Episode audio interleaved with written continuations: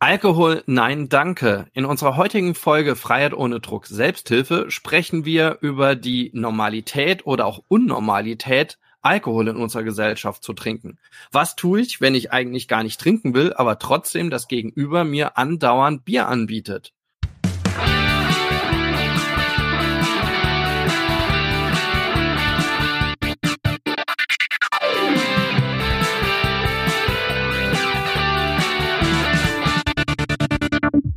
Ja, willkommen bei Freiheit ohne Druck. Äh, mein Name ist Dirk Kratz und bei mir ist wie immer der Marc Hasselbach. Hallo. Hallo und wir haben noch einen Gast heute in der Sendung und das ist die Katharina. Hallo Katharina. Hallo Dirk, hallo Marc. Danke für die Einladung. Hallo.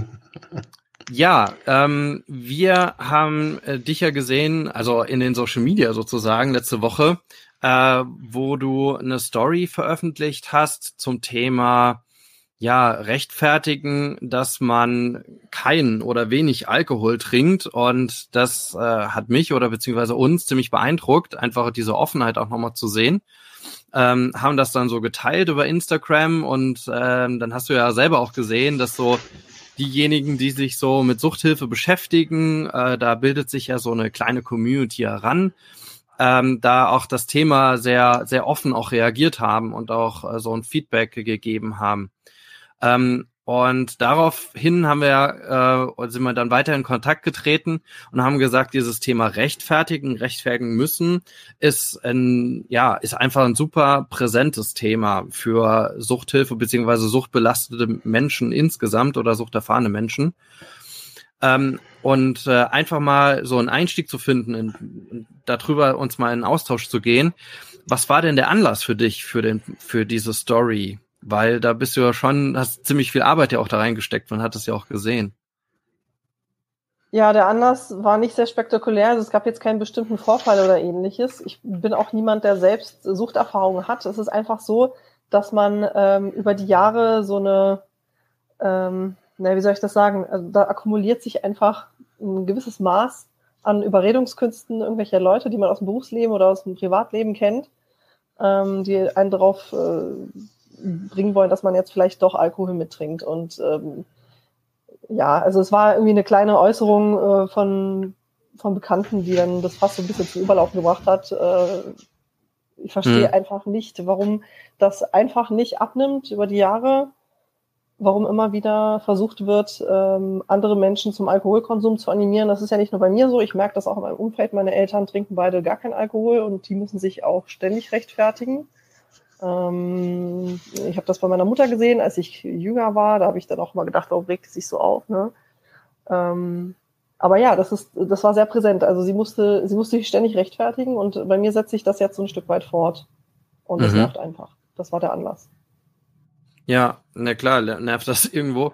Ähm, also das äh, hat man ja auch dann in Reaktion gesehen. Äh, wir haben dann so eine kleine Frage gestartet, wofür müsst ihr euch rechtfertigen? Und da äh, geht einfach so ein riesen, ja, so ein riesen Themenspektrum ja auf. Aber ähm, also so, alleine, wenn man sich für, einen bestimmten Lebensstil irgendwie entschieden hat und äh, sich für diesen einfach dann auch rechtfertigen muss, ähm, selbst wenn er irgendwie nicht strafrechtlich bedenklich oder sowas ist oder gesellschaftlich bedenklich oder wie auch immer man das definiert. Aber gerade Alkohol zu trinken, ähm, wir haben das ja ein paar Mal schon in diesem Podcast auch angesprochen, äh, ist Alkohol ja nun mal ein Suchtmittel und ist ja auch ge gefährlich. Also gerade auch unsere Interviews oder das Gespräch mit, mit Roman äh, ähm, zuletzt haben wir es ja nochmal gebracht, dass hier auch äh, gerade in Verbindung mit Alkohol ganz viele andere Drogen immer genommen werden äh, und dass generell auch die, die Wahrscheinlichkeit einfach steigt, ähm, ähm, einfach in eine Sucht zu entwickeln und auch weitere Substanzen auszuprobieren. Marc, bei dir war das ja auch so, dass Alkohol einfach dich immer wieder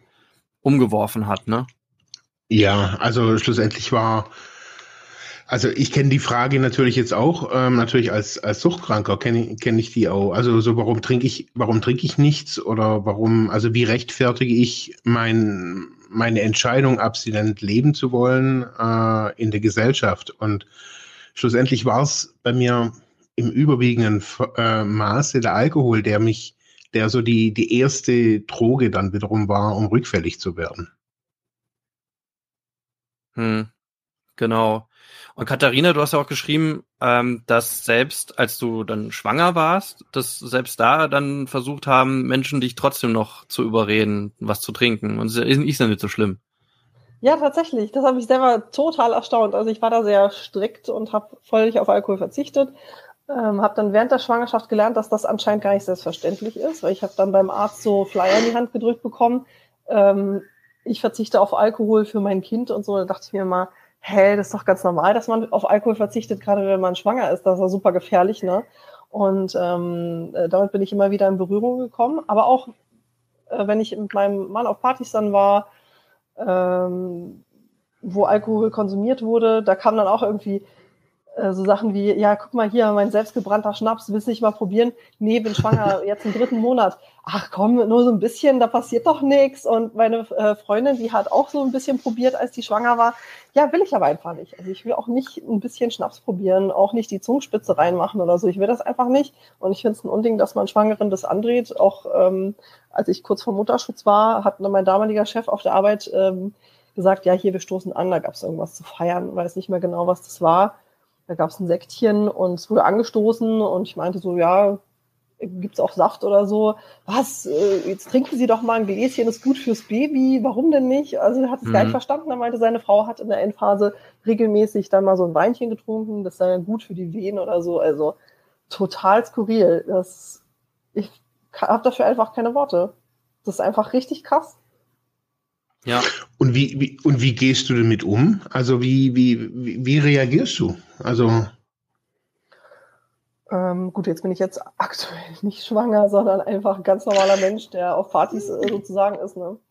Ähm, ja. Sehr unterschiedlich. Also wenn ich geduldig bin oder gerade gute Laune habe, ähm, dann versuche ich es einfach auf die freundliche Art, eben zu sagen, nee, ich möchte gerade nichts oder ich möchte jetzt lieber was Koffeinhaltiges trinken oder ich möchte jetzt irgendwie, ich muss morgen zum Sport oder so, wobei das kommt meistens auch sehr schlecht an. Wenn man dann sagt, dass man auch noch Sport macht, ja, dann ist man schon gleich irgendwie äh, unge ungeliebter Gast auf dieser Veranstaltung. Ähm, naja. Und ich muss auch äh, leider zugeben, dass ich ein paar Mal auch gesagt habe, ich bin trockene Alkoholikerin, weil die Leute sonst einfach nicht locker lassen. Krass, okay. Äh, ich habe ich hab zwar dann gesagt, äh, ich bin, also es ist dann so die schockierende, schockierte Reaktion kam so, was? Oh mein Gott, es tut mir ja leid. Da habe ich gesagt, nee, bin ich gar nicht. Aber stell dir mal vor, ich wäre jetzt trockene Alkoholikerin und du hättest mich jetzt hier den ganzen Abend versucht zu überreden, Alkohol zu trinken. Also ähm, mhm. ich, ich kenne auch Leute, die mal getrunken haben und die sehr, sehr schwer dran knabbern, ähm, sich in soziale Situationen zu begeben, weil man einfach überall mit diesem Alkohol konfrontiert ist und Leute, die einen nicht persönlich kennen, die die Geschichte nicht kennen, dann ständig mit dem Gläschen winken und äh, einen zum Trinken animieren wollen. Es ist es ist für mich schon schwer, wie ist es dann erst für Suchtkranke, die da auch noch ganz andere Probleme haben, ne? Ja, absolut. Was ich nicht ganz verstehe, ist, wie, also wieso, wieso du keinen trinkst. Also so, wieso das für dich ein Thema ist. Also so, man könnte jetzt auch sagen, okay, äh, eigentlich interessiert es mich nicht, so ich, ich trinke nicht, Ende der Diskussion. Aber für dich, in, also für dich, du nimmst es ja sehr stark scheinbar war, also der, der Post, also dass, dass du nichts trinkst und die anderen dich immer wieder überreden wollen. Ähm, wie kommt es? Also so, dass du gesagt hast, so, hey, ich möchte nichts trinken. War das so eine logische Entscheidung, Alkohol schadet mir? Mm, nee, das ist ein Stück weit familiär geprägt. Ähm, ich bin mit einem Stiefvater aufgewachsen, der Alkoholiker war.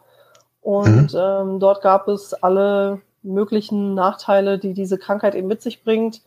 Ähm, ja, ich habe es jahrelang miterlebt und habe gesehen, wie Alkohol sich einfach auswirkt. Also das verändert den Charakter, es äh, verursacht diverse Erkrankungen, ähm, es geht einem schlecht damit. Ähm, ich bin durch die Alkoholkrankheit meines Stiefvaters auch dazu gekommen, selber schon in sehr jungen Jahren Alkohol zu probieren und Alkohol zu trinken. Bei uns stand immer Alkohol rum. Also ich habe da auch mal den äh, Behrensen Apfelkorn mal probiert mit elf und mal so ein bisschen in der Erdbeerbohle rumgestochert und solche Sachen. Ne? Ähm, mhm. Also ich bin damit schon sehr früh in Berührung gekommen und habe natürlich gemerkt, es tut mir nicht gut. Es war aber irgendwie normalisiert.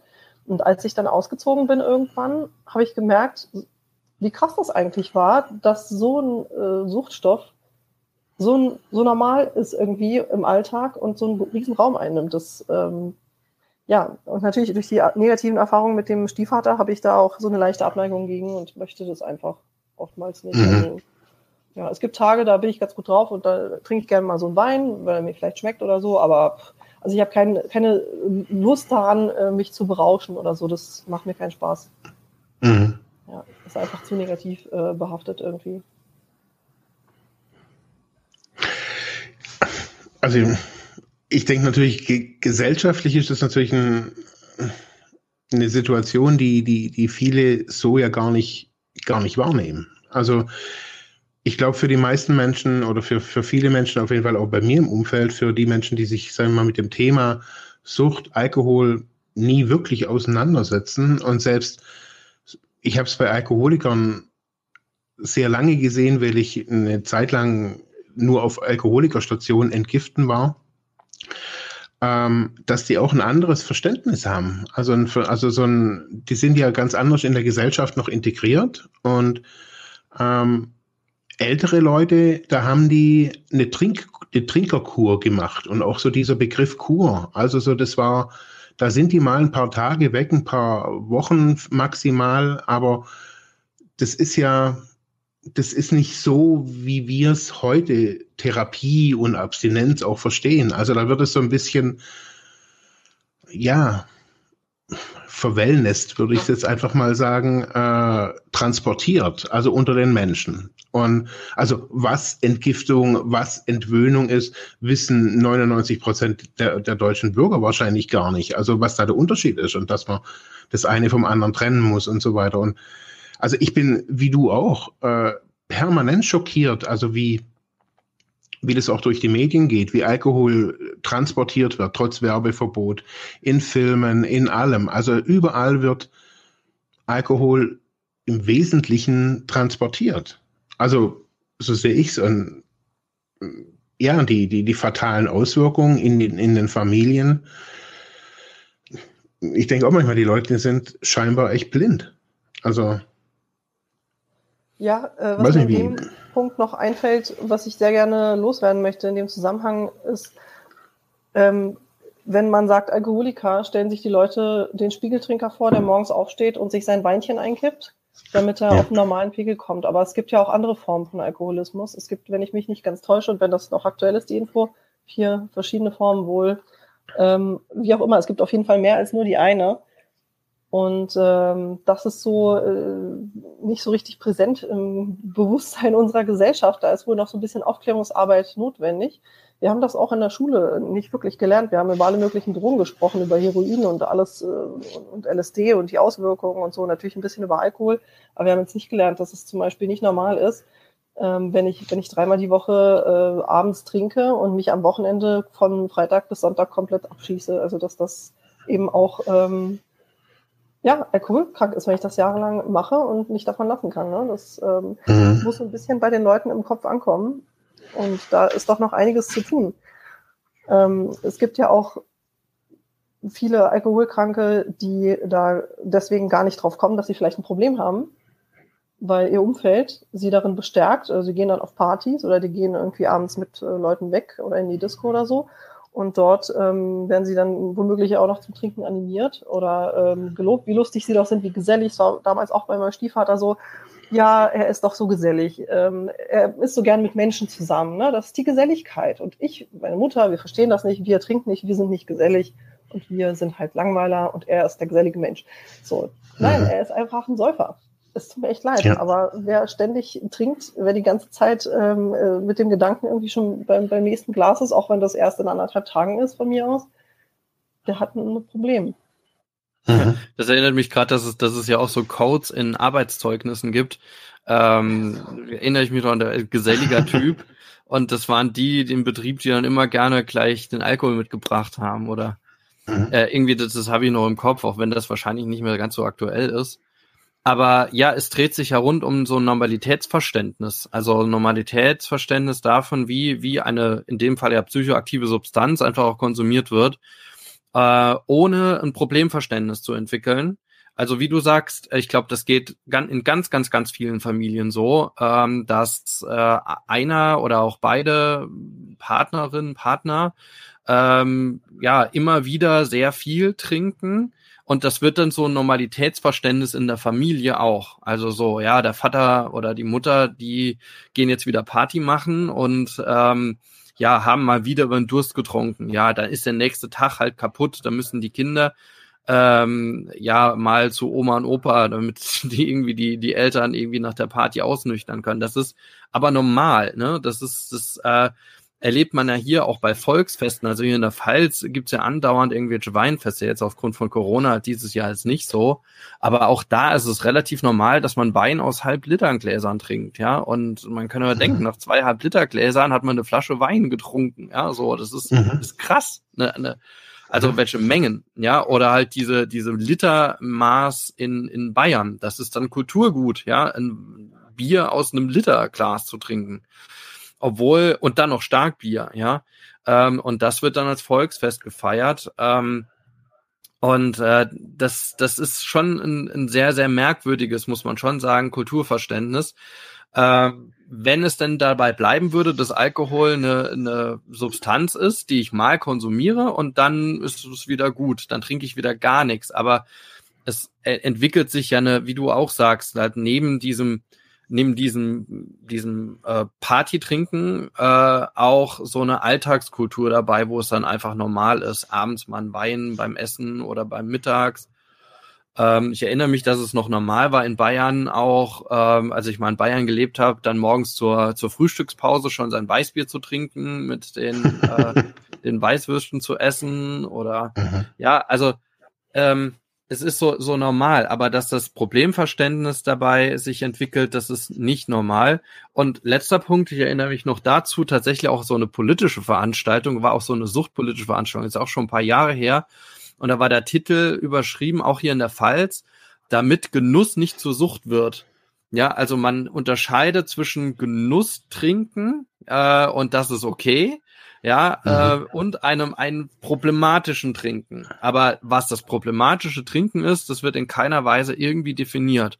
Da wird nur das, was, wie du gesagt hast, Katharina, da wird dann dieser, dieser Problemtrinker irgendwie in die Ecke gestellt und der hat ja ein Problem und der kommt nicht klar mit dem Problem und alle anderen, die ganze Gesellschaft kriegt das ja hin. Ja, genau. Und das ist ja ein, es ist die Frage, wie man an so einem Normalitätsverständnis auch arbeiten kann, weil so, so, so meine Sicht ist, irgendwie war, war, ist das ja genau der Konfliktpunkt, dass bestimmte Menschen ein Normalitätsverständnis haben und sagen, na ja, ist doch normal, hier zu trinken, bis hin dahin, äh, was halt medizinisch gar nicht geht, halt einer schwangeren Person ähm, Alkohol zu geben oder einer potenziell kranken Person. Also ich glaube, dass das alles erlernt ist. Also ähm, so wie unsere Eltern, also oder, oder Stiefeltern oder wer auch immer, also diese, diese Weinfeste, das alles ist erlernt und das erlernen wir von Kindesbein an. Wir lernen das in der Schule, dass es am Abiball oder an, nach der Realschule darf man trinken. Das ist, das lernt man. Also man lernt es in der Schule. An, dann darf man spätestens legitim, was weiß ich was, oder beim Feuerwehrfest oder beim whatever fest. Das sind ja Rituale, wo wir lernen von den Größeren, von den Älteren, von den Familienangehörigen. Da tun das alle. Und da gibt's dann die alten Verschrobenen, die man da so sieht, die mit 70 noch trinken und ähm, die, die, wen auch immer. Und das sieht man ja als junger Mensch. Und ich glaube, also ich bin auf jeden Fall so aufgewachsen, dass Alkohol überall präsent ist, überall in unserer Gesellschaft. Und ich habe mittlerweile verstanden, dass die, die, die Menschen das wollen. Die Menschen wollen trinken. Also die wollen sie wenige, also das Ding ist, der Alkohol ist ja nur ein Mittel zum Zweck. Und wenn ich jetzt quasi, wenn du jetzt sagst, also, oder wenn wir jetzt sagen, wir trinken keinen Alkohol, dann ist es für den, die überwiegende Mehrheit der Bevölkerung langweilig, was wir tun nicht erstrebenswert. Also das sind Langweiler, die keine Ahnung, morgens da sitzen, Knäckebrot essen und äh, sonst auch ein verstaubtes Leben führen. Also wer will so jemanden? Also der ist voll oder die Leute sind vollkommen unattraktiv. Und das ist, glaube ich, auch das Problem heutzutage. Also das ist das Problem, wo ich jetzt seit seit Anbeginn meiner Abstinenz auch irgendwie habe, dass ich jetzt niemanden überreden will, dass mein Leben interessant ist, aber immer wieder kommen Menschen zu mir und die merken, hey, du führst ja doch ein relativ cooles Leben. Äh, und das alles eben ohne Alkohol, ohne Drogen, ohne diesen ganzen Kladderadatsch. Und ähm, wenn ich jetzt nur sage, ja, hm, ich habe ich habe früher Drogen genommen, ich habe früher Alkohol getrunken oder ich habe einen Vater oder eine Mutter irgendwie gehabt. Ja, deswegen hören andere nicht auf.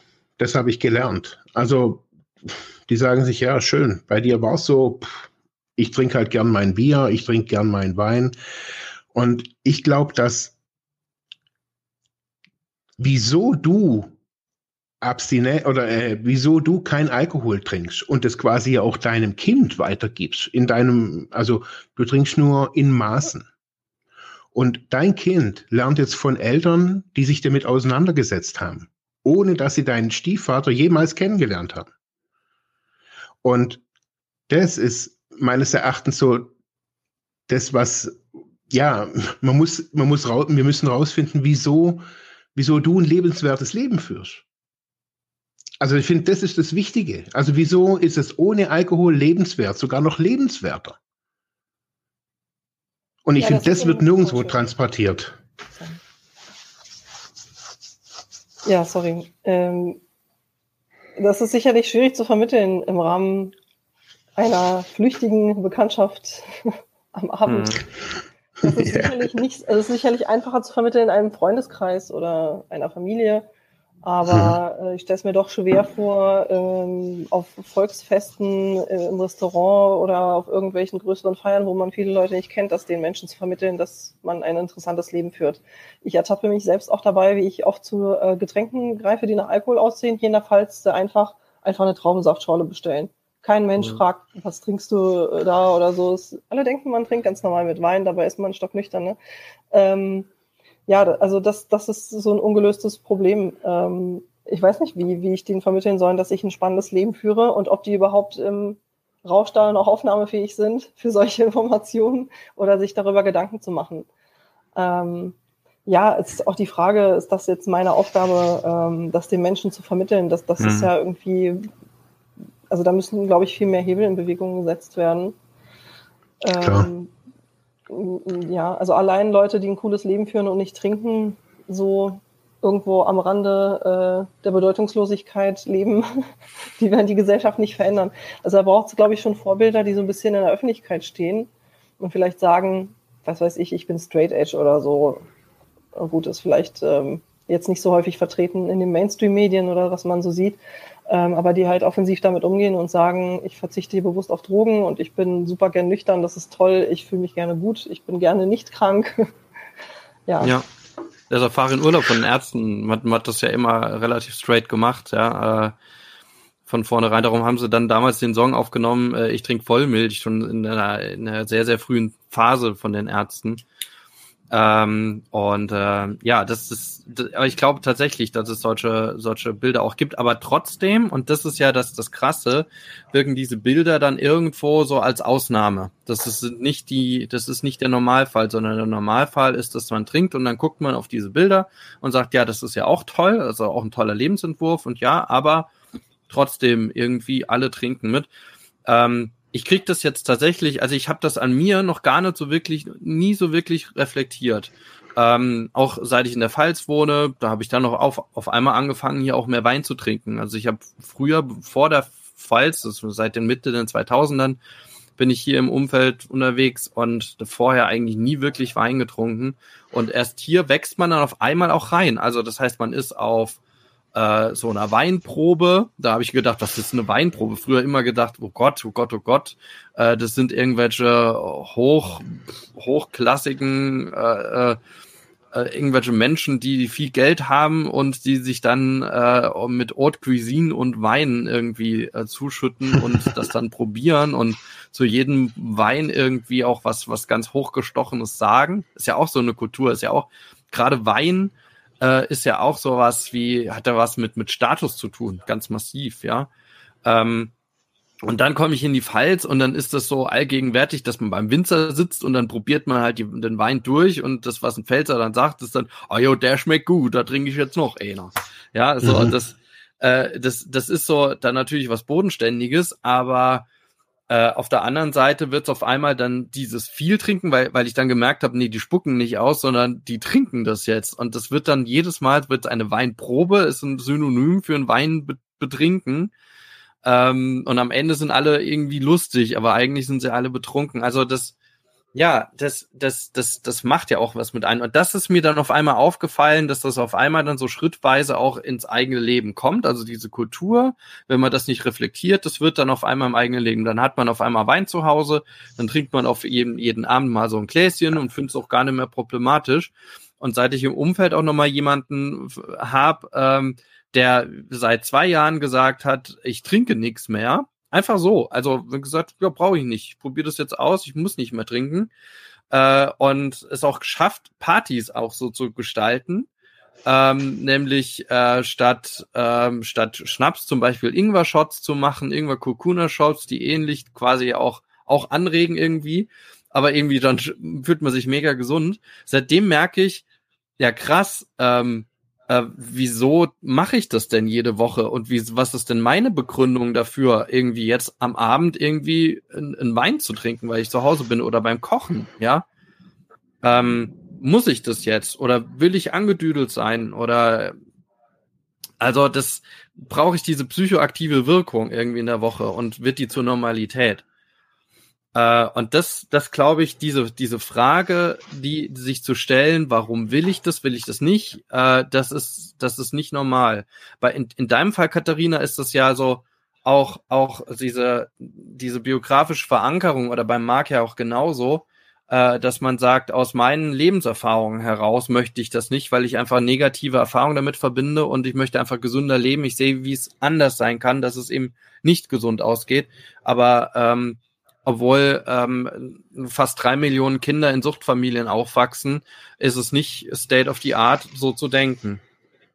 Aber ich glaube, also ich bin gerade so die ganze Zeit am, am Nachdenken, so was brauchst denn eigentlich? Und ich glaube, so ich vergleiche das mal so mit dieser, ob das jetzt Black Lives Matter, Me Too und so weiter. Also ich glaube, es braucht so nicht nur Menschen wie, wie ich und, und Katharina, die betroffen sind, sondern auch Leute, die, die sich bewusst dazu entscheiden, vielleicht auch, weil sie, ähm, also keinen Alkohol zu trinken oder keine Drogen zu konsumieren, ähm, weil sie nicht, weil sie schlechte Erlebnisse haben, sondern weil sie zum Beispiel Katharina als Vorbild haben, weil sie sagen, hey, finde ich cool, wie, wie, wie Katharina ähm, da das macht, ähm, das muss ja gar nicht immer gleich auf einer öffentlichkeitswirksamen Außenebene, sondern also ich glaube, dass Katharina, dadurch, dass du eben äh, kein oder da quasi vehement bist und sagst, hier, nee, ich möchte das nicht oder das einfach so, sagen wir mal, bei einem Wein belässt, äh, anders in deinem Umfeld kommunizierst und dadurch auch ein anderes Umfeld, ich würde es mal sagen, generierst. Also ich glaube, diese typischen Malle-Strohhalm-Trinker, würde ich jetzt mal so tippen, auch wenn wir uns jetzt erstmal nur eine halbe Stunde kennen, aber die sind eher weniger in deinem Umfeld. Mittlerweile, also, ja. Hm. War auch schon mal anders. Eben, also ich, ja, natürlich, wer hat, die hat jeder in seinem Umfeld mal irgendwann mal gehabt, aber ich glaube, eben wenn, also du wirst für die ja unattraktiv, weil jeder Strohhalm an dich ist vergeudet äh, weil du eben nicht mittrinkst und es macht dann, dann halt auch keinen Spaß, dich permanent überreden zu wollen und somit lädt man dich dann auch nicht mehr ein und du sagst, hey, ich habe da gar keinen Bock dabei zu sein und ich befasse mich lieber mit anderen Sachen, die genauso viel Spaß machen, ohne dass ich breit bin. Ähm, und ich glaube, so generiert man sich ein, ein, ein Umfeld und ich glaube, keine Ahnung, ob das ein Hashtag ist. Also bei uns waren es damals äh, die Fuck Nazis Aufnäher, die ich, die ich mir irgendwie auf meine alte Jeansjacke als Schüler genäht habe, weil ich halt äh, gesagt habe, hey, ich will kein Nazi sein. Und äh, heutzutage finde ich es auch cool zu sagen, hey, ich will kein Trinker sein, ich will ähm, kein Drogi sein. Genauso wie ich, natürlich kann man sich dann die ganze, den ganzen Arm irgendwie voll kleistern, irgendwie, ich will, ich will dies und den, jenes nicht sein. Aber ich fände es cool, also zu sagen, hey, äh, man steht da dazu äh, und hat eben nicht, keine Ahnung, die Ärzte, die natürlich ja, eine Reichweite haben, sondern Katharina von um die Ecke. Hey, echt? Du auch? Du trinkst auch nichts? Ach was, du auch vegan? Also, was ist vegan? Ist doch alles genau das Gleiche. Kein Alkohol, kein Fleisch, kein. Schlussendlich geht es um gesund Leben, glaube ich. Bei vegan geht es noch um besseres Klima und weniger Tierleid. ähm, okay. Also ich, ähm, ja, das, das ist alles richtig, aber Marc, so ein bisschen hört sich das an wie die langweiligen Präventionskampagnen, die wir seit seit was wann ich wann kennen. So, das, das ist ja das, was was äh, was der Kriminalhauptkommissar, der in die Schule kommt und Drogen zeigt, halt auch sagt. So, seid cool und nehmt keine Drogen. So, ich weiß nicht, ob das zieht. Und auch selbst, wenn du jetzt die Ärzte ansprichst, ähm, selbst auf Ärztekonzerten wird ja getrunken. Also selbst das mhm. hat, hat sich dann Farin ja nicht durchgesetzt oder ne, oder auch in der Band. Aber ähm, äh, die Frage ist wirklich, ähm, aber vielleicht äh, auch nochmal deine Meinung, Katharina. Was, was denkst du denn, ähm, hat das einen Einfluss, also aus deiner Sicht äh, in deinem eigenen Umfeld, dass du sagst, nee, ich vertrete das jetzt straight äh, und ich drücke das jetzt aus? Oder würdest du sagen, selbst im eigenen Umfeld ist es schwierig, mit, mit so einer Haltung das durchzusetzen? Ähm, hm. Also es wird besser im Umfeld auf jeden Fall. So mit der Zeit gewöhnen sich die Leute dran. Aber ich habe jetzt nicht das Gefühl, dass jemand sagt, hey cool, die Katharina trinkt nicht, dann mache ich das jetzt mal auch nicht. Also. Hm no way.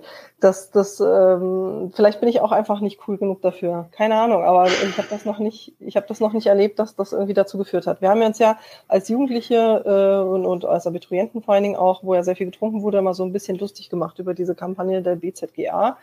Ähm, Kenn dein Limit ja. wo irgendwelche schlecht gespielten ähm, Drogen, äh, Alkoholexzesse besser gesagt dargestellt wurden und dann stand da irgendwie, ja, wenn du trinkst, dann äh, findest du dich mehr nach Hause und wirst irgendwie überfallen oder irgendwie so. Boah, ja, also das fanden wir total lächerlich und affig und haben dann natürlich äh, trotzdem getrunken. Und wir hatten einen äh, Freund in unserer Clique, der äh, konsequent nicht Trinker war, ähm, hatte auch keine Vorgeschichte oder so, der wollte halt einfach nicht, der hat die ganze Zeit Fanta getrunken. Und der war super lustig und super cool und der war mal als letzter im Bett und so und hatte den meisten Spaß irgendwie von uns allen. Aber es hat niemand sich zum Anlass genommen, dann sein Trinkverhalten deshalb zu überdenken. Niemand. Obwohl das eigentlich ein sehr gutes Vorbild war. Mhm. Der war auch in der Band, der hat Gitarre gespielt, der hatte mal coole Klamotten an und so. Ähm, ähm, ja, aber der hat nicht getrunken, nicht geraucht, auch sonst keine Drogen genommen und niemand hat, hat sich das zum Vorbild genommen. Zumindest niemand, den äh, ich kannte oder den wir damals kannten. Ja, also ich denke mal, wenn, wenn man da was beeinflussen kann, dann nur sehr langsam, weil ich glaube, die Exposition äh, der Menschen zum Alkohol ist ein bisschen höher als ähm, ähm, zu Leuten, die darauf verzichten wollen. Das Krasse ist ja, dass es umgekehrt ja ganz gut funktioniert.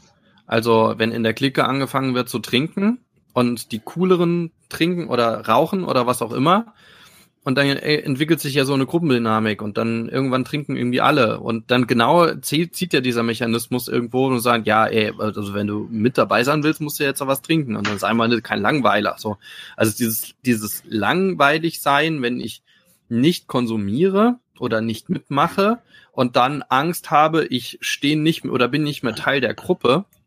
Das ist ja schon da, aber umgekehrt hin, sich hinzustellen und sagen, ey, wenn du jetzt hier trinkst, bist du nicht mehr Teil der Gruppe, das gibt's halt irgendwie nicht. Aber genau das wär's ja irgendwo. Also, dass man sich ein Umfeld, dass es sich im Umfeld auch sowas entwickelt wie erstmal eine Akzeptanz des Nichttrinkens. Das ist ja schon krass, dass es die nicht gibt. Also, oder wenig gibt. Also, es gibt irgendwie keine Akzeptanz, dass man an dem Abend nicht trinkt. Ähm, oder dass man jetzt auf ein Familienfest macht, auf dem es dann kein Alkohol gibt. Ja, oder nur bestimmten Alkohol oder was auch immer, sondern es muss ja immer irgendwie alles geben. Ich erinnere mich auch an, an andere Feste, an denen dann auf einmal sich Gäste beschwert haben, dass dies oder das irgendwie nicht an dem Abend da ist oder ne, äh, sondern äh, dann muss man sich eher rechtfertigen, dass wir ja nicht die breite Palette an Alkoholik, alkoholischen Getränken irgendwie anbietet. ähm, und das, das, das ist ja schon irgendwo krass. Ähm, aber vielleicht lässt es sich ja in, in kleinen Dosen irgendwie entwickelt, wenn man sauber Partys macht oder wenn man wirklich einfach sagt, nee, heute Abend gibt's halt nur Party, da gibt's halt jetzt einfach keinen Alkohol, ja. Und ich habe es auch schon überle äh, erlebt, dass auch im, im, ähm, im Freundeskreis Rücksicht genommen wurde auf jemanden, äh, der gesagt hat, äh, ich will, will nichts trinken. Also ich, ich schicke das vorab, wenn ich jetzt zu euch komme, ich, wüs ich weiß, ihr trinkt Wein oder sonst was, aber ich werde das nicht tun, ja. Und dann sogar äh, für die Person Alternativen organisiert wurden, also sogar Alternative, so eine Art, so eine Art Sekte, das Entsatz, Ersatz, das war jetzt kein Bubbelwasser oder kein, kein, kein, ich weiß nicht, wie das heißt, so Blubberwasser, keine Ahnung, es gibt ja diesen, diesen, diesen alkoholfreien Sekt für Kinder, sondern es war nicht das, sondern es war tatsächlich von einem Winzer eine adäquate Alternative. Und das fand ich schon richtig super. Ähm, also, dass, dass die dann dazu geführt hat, dass auch andere in der Gruppe gesagt haben, das probiere ich jetzt auch mal aus. Das mhm. sind alles nur so, so kleine Lichtblicke, aber ich glaube, sowas, so, wenn, wenn ich eine Bereitschaft habe, also wenn ich im Freundeskreis wirklich einfach eine Bereitschaft habe dafür, äh, sich wirklich dem auch zu öffnen, ähm, dann kann ich wenigstens, glaube ich, im kleinen Umfeld was bewegen. Aber es braucht tatsächlich, also, glaube ich, eine Akzeptanz und eine Bereitschaft darüber hinaus. Also ich glaube, also ich kann es jetzt nur von mir sagen, also ich finde es nach wie vor immer wieder schwierig, ähm, nicht, nicht grundlegend schwierig. Ich bin da jetzt auch über die Jahre natürlich gewachsen, aber ähm, zum Beispiel, als ich geheiratet habe, war das ein großes Thema. ähm, wir haben da in so einer alten, auf so einem alten Bauernhof geheiratet. Und da ist natürlich immer wieder die Frage, also gibt es da Alkohol, gibt es keinen Alkohol? Gibt es dann Bier, Wein, irgendwas? Ähm, obwohl ich der Einzige bin, der eigentlich mit dem Stoff ein Problem hat. Also muss ich das auf alle anderen jetzt auch irgendwie überschütten oder müssen wir jetzt hier irgendwie eine Abstinenzhochzeit feiern? Genau das gleiche wie bei Geburtstagen. Und, und also das Thema begleitet mich ewig, äh, merke ich, und egal bei welchem Fest ähm, das von mir ausgeht, äh, gibt es kein Alkohol. Und mhm. die Leute am, ganz am Anfang fanden das total verstörend, haben dann selber teilweise Sixpacks mitgebracht. Äh, also ja, also das weiß ich noch, wir haben einfach mal gegrillt und wir haben ganz klar gesagt, das war sogar noch irgendwie das ganz nah an nach der Therapie. Und dann sind die da irgendwie mit dem Kofferraum Bier angetanzt und gesagt, ja, wenn es bei euch nichts gibt, dann wir trinken halt. Das war auch so bei denen gar nicht im Blickfeld.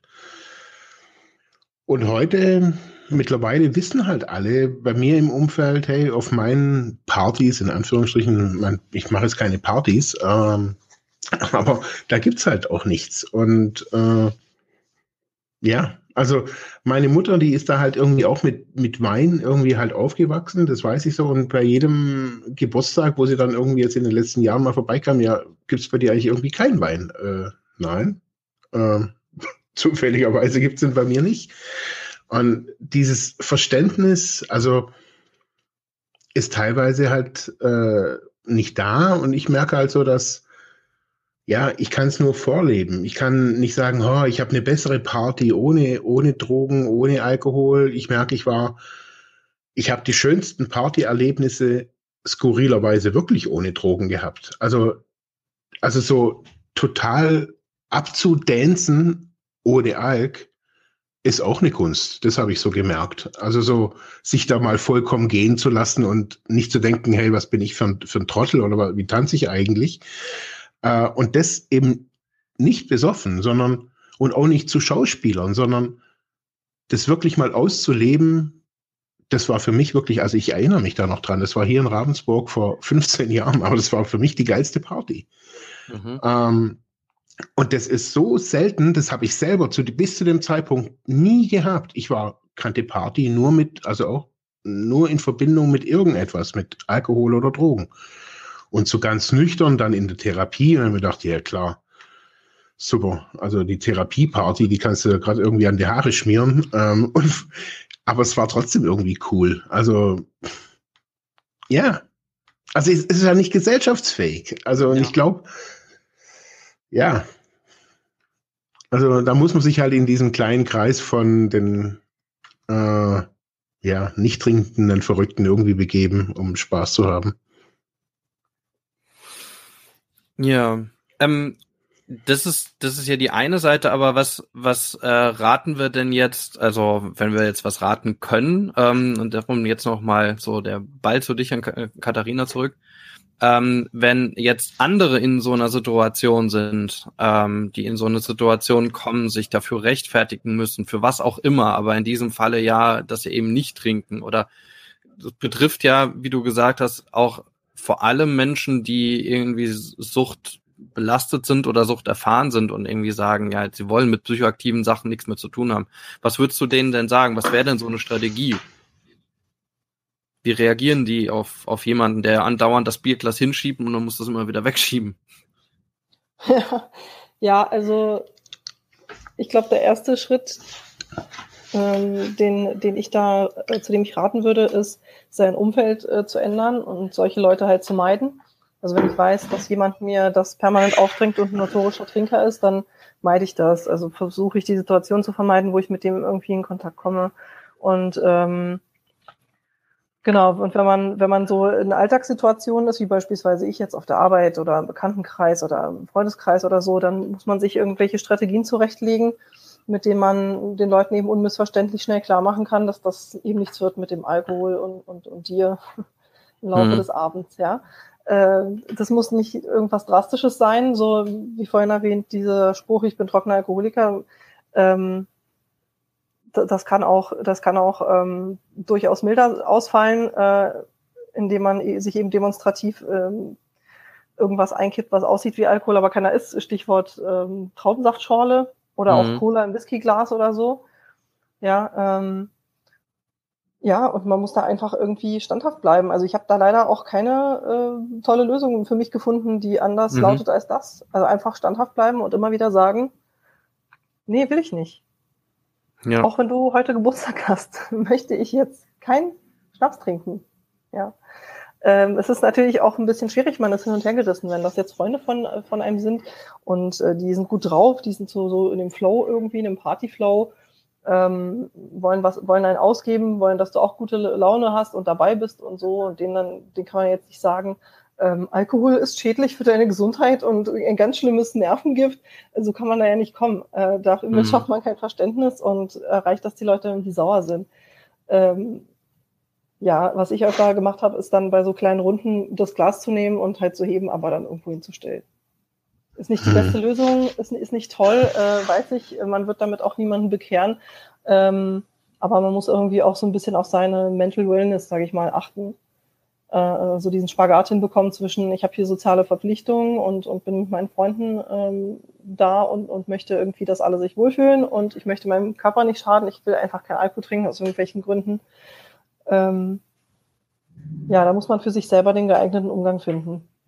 Mhm. So, so langweilig das jetzt klingt, aber es gibt, glaube ich, keine Patentlösung. Ja, das glaube ich auch. Also dass es da keine direkte Lösung gibt.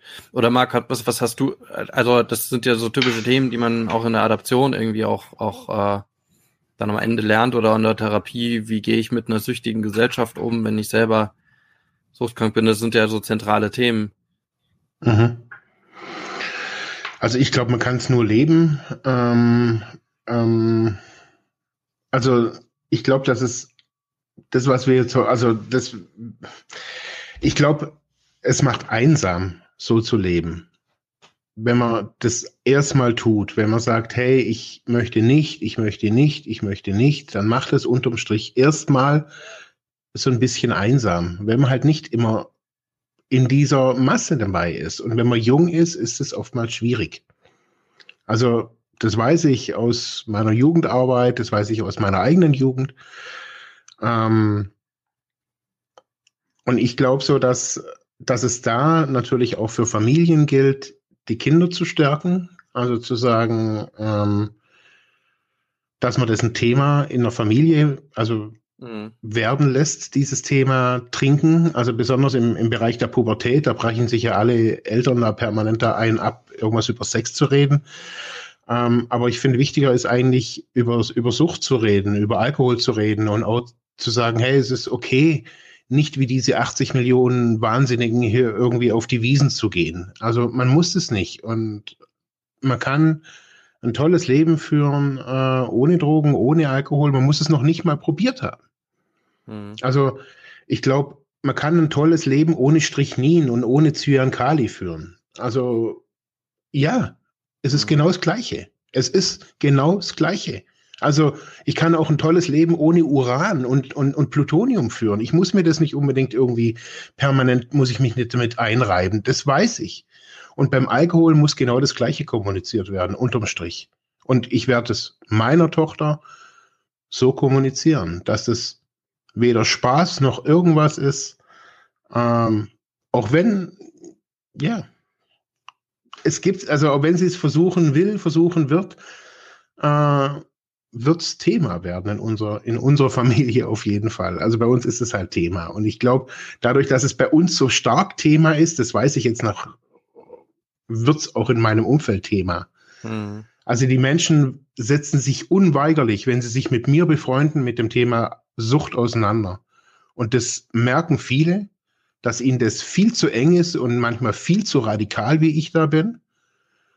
Ähm, aber ich merke halt, hey, also bei Alkohol, hm, da hört für mich der Spaß auf. Also für mich ist es kein Spaß. Und ich finde es, wie es in vielerlei auch politischer Ebene diskutiert wird, verantwortungslos. So sehe ich das. Und eigentlich kann es ja auch sein, also, also so habe ich das, als, als, als ich das so reflektiert habe, also durch diese Person im Umfeld, die, die so ein Sober Life begonnen hat, habe ich auch überlegt, na ja, also wie krass es ist eigentlich, dass man sich selber das eigene Leben schon oder, oder bestimmte Tagesabläufe, wenn, wenn man abends sich beispielsweise mit Freunden trifft, schon auf den Alkoholkonsum abstimmt. Nämlich ich überlege, ich fahre nicht mit dem Auto, ähm, oder ich fahre mit dem Fahrrad oder ich gucke mir den Busfahrplan an, äh, dass ich irgendwie nach Hause komme, weil ich weiß, dann kann ich nicht mehr. Also das ist ja schon freiheitsberaubend eigentlich und vor dem Hintergrund, dass ich mir die Freiheit gebe, dann am Ende einfach betrunken zu sein oder mich betrinken mhm. zu können oder wenigstens Alkohol zu trinken. Ja? Also es ist schon, also man stellt sich so ein und ich glaube, dass das permanent passiert. Also sowohl, wenn große Ereignisse sind wie Fußballspiele, dass man überall auf einmal Bierstände findet, ja, dass, dass das organisiert wird. Ja, also es ist schon, schon interessant und ich glaube, dass, dass man einen großen Freiheitsgewinn einfach haben kann, wenn man sagt, nö, also ich brauche jetzt nicht irgendwelche psychoaktiven Sachen, auch wenn die irgendwie Common Sense sind, ähm, um, um mich irgendwie, um irgendwie ein Glück zu empfinden oder was auch immer. Mhm. Okay, das war jetzt die Sober Live Folge. Aber finde ich, find ich super. Also, ähm, mhm. und ich fände es auch super, wenn äh, wir von euch, euren Hörerinnen und Hörern, ähm, so ein kleines Feedback kriegen darüber. Ähm, Gerade, ich denke ich mal, also es gibt ja viele Selbsthilfe. Äh, Organisationen, die auch unsere Folgen immer mal wieder in, äh, in, auf Facebook geteilt haben und auch auf anderen Ebenen einfach, dass ihr ein kleines Feedback da lasst. Was, was sind eure Strategien möglicherweise auch, um äh, darauf zu reagieren, wenn ihr sagt, ihr wollt ein Sober Live führen, aber äh, aus welchen Gründen auch immer, aber ihr kriegt trotzdem irgendwie Alkohol angeboten. Äh, lasst uns gerne Kommentare da auf Facebook, auf unserer Seite Freiheit ohne Druck, auf äh, Instagram, äh, auch dort heißen wir Freiheit ohne Druck oder auch auf unserer Seite freiheitohnedruck.de oder ganz altmodisch äh, per E-Mail an freiheitohnedruck.ludwigsmühle.de. So, dann Dankeschön äh, an dich, Katharina, für deine Offenheit und dass du heute äh, mit uns dabei warst bei der Folge. Äh, und äh, ja, Dankeschön an dich, Marc, dass du wieder mit uns die Folge gestaltet hast, wie immer. Ich glaube, wir danken danke, danke. uns so selten einfach untereinander. Ja, Genau, ja, wir sollten, wir, wir sollten uns auch wirklich mal selber danken. Ja, und danke an euch da draußen und fürs Zuhören. Und ja, bis Marc, zum nächsten Mal. Sagen? Ja, genau, bis zum nächsten Mal. Alles klar. Ciao. Tschüss.